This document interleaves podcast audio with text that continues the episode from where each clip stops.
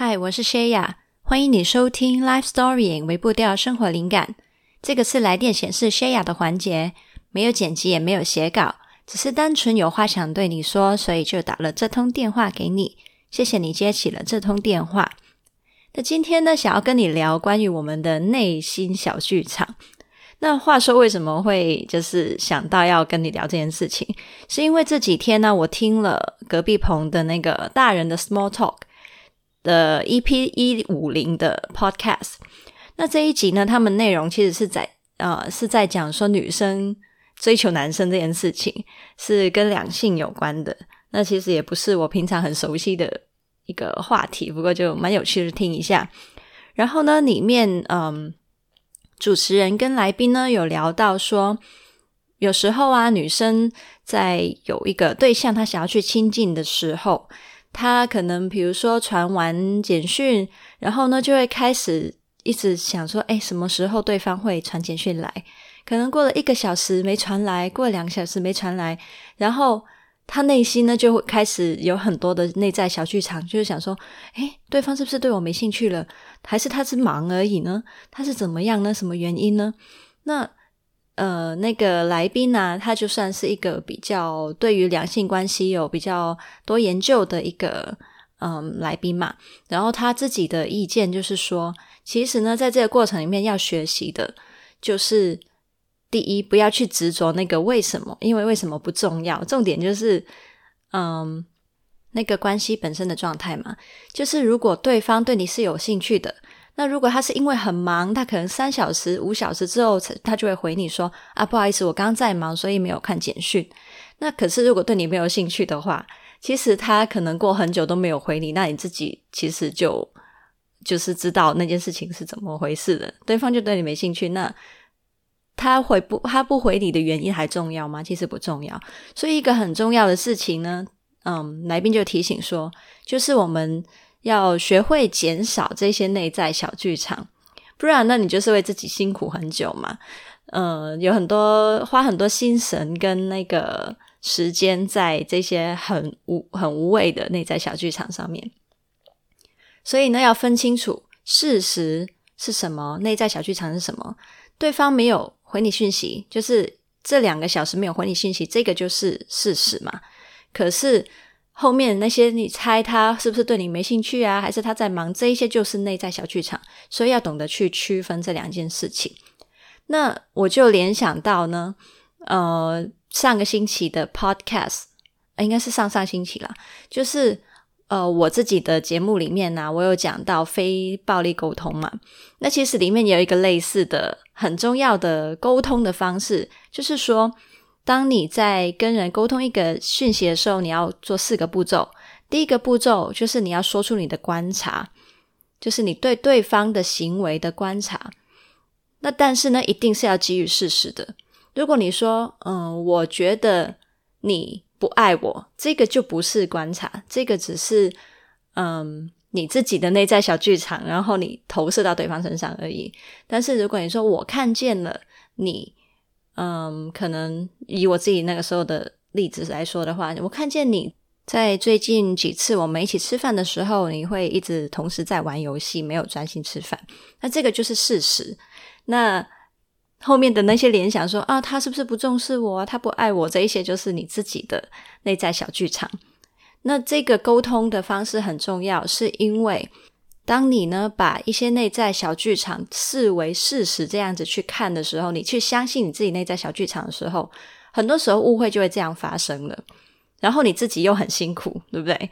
那对对方也不公平，对整件事情其实的那个帮助也不大。那所以呢，嗯，怎么样去区分事实跟内在小剧场，在我们的沟通上面其实也很有帮助。那还有另外一个是我自己，嗯、本身的一些经历，我自己最多发生的内在小剧场是什么呢？那可以跟你分享一下。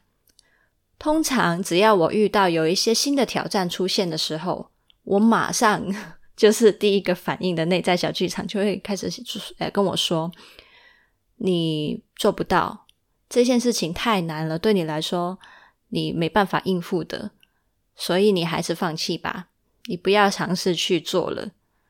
你只会失败而已。那这一套呢，是我非常非常熟悉的内在小剧场，这是来自于我的不自信嘛。那你要想，如果我是相信我这些内在小剧场的话，其实这也是我很久以前的一些状态。以前我真的就是相信了这些内在小剧场。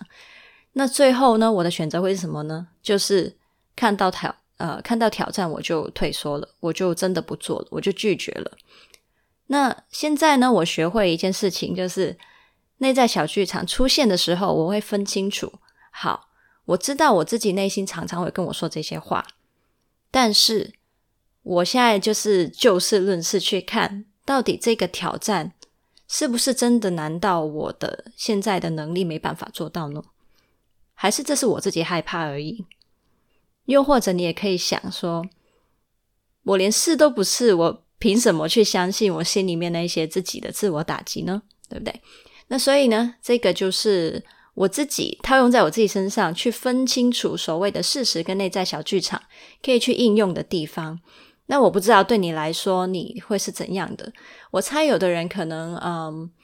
就是因为每个人都会有你自己的一个心里面的内在小剧场的一个剧本吧。有的人可能是在嗯很在意别人的看法。好了，那当其他人可能忽然间有一天对你比较冷淡的时候，可能你就会习惯你的内在内在小剧场开始会去说：你是不是做错了什么事情得罪了对方啊？你要不要想一下，你有什么事情是做错了？你要不要去？问一下，跟对方道歉呢？那好了，搞不好对方就是你对他的观察，就是对方今天看起来表情比较冷淡，对你没那么热络嘛。但是可能对方只是，诶，他今天刚好经期来不舒服，或者是他昨天没睡好之类的，就是有各种原因。那为什么你的内在小剧场就是要一直去把这件事情去个人化，就是觉得是自己的问题呢？那所以你看这个。方式可以套用在好多好多地方。那我也觉得你也可以去思考一下，你自己平常惯常的内在小剧场是什么，然后你就可以去练习做这个分辨的动作。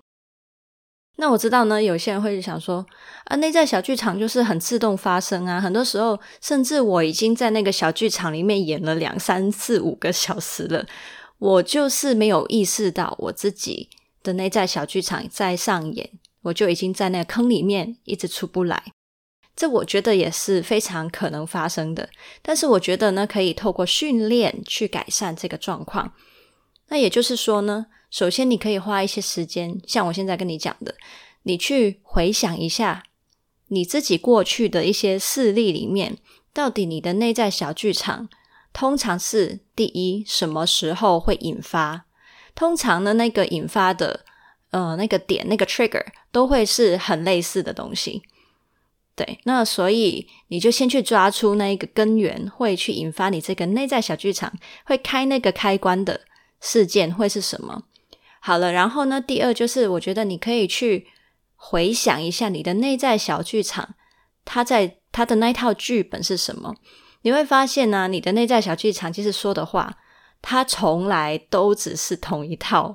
同一些对白，就是很无聊，你知道吗？就是完全没有新意的一套重复的对白。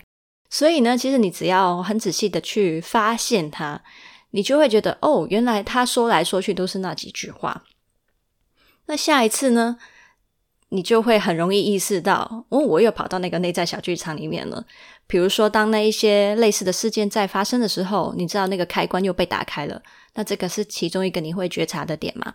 那第二个，可能你诶，我没有发现它开关打开，可是在你的内在小剧场上演的时候，你就会觉察到，嗯，为什么？我我我在我心里面说的话好像又很熟悉耶啊，就是那几句，那我知道了，我的内在小剧场又在演了这样子。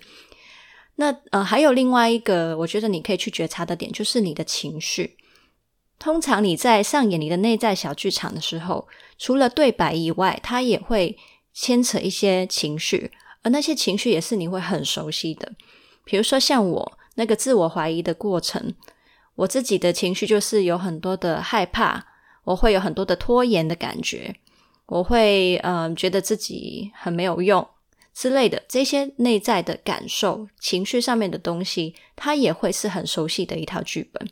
所以呢，你也可以去觉察，呃，我、可能你没有注意到自己开关被打开了，也没有注意到自己内在对话在说什么。可是，当你又在跳进去那个，比如说像我，就哎，我又那种很觉得自己很没用啊，自我怀疑啊，很很有羞耻感的感觉的时候，我就可以再回头去想啊，我是不是又掉进去了？这样子。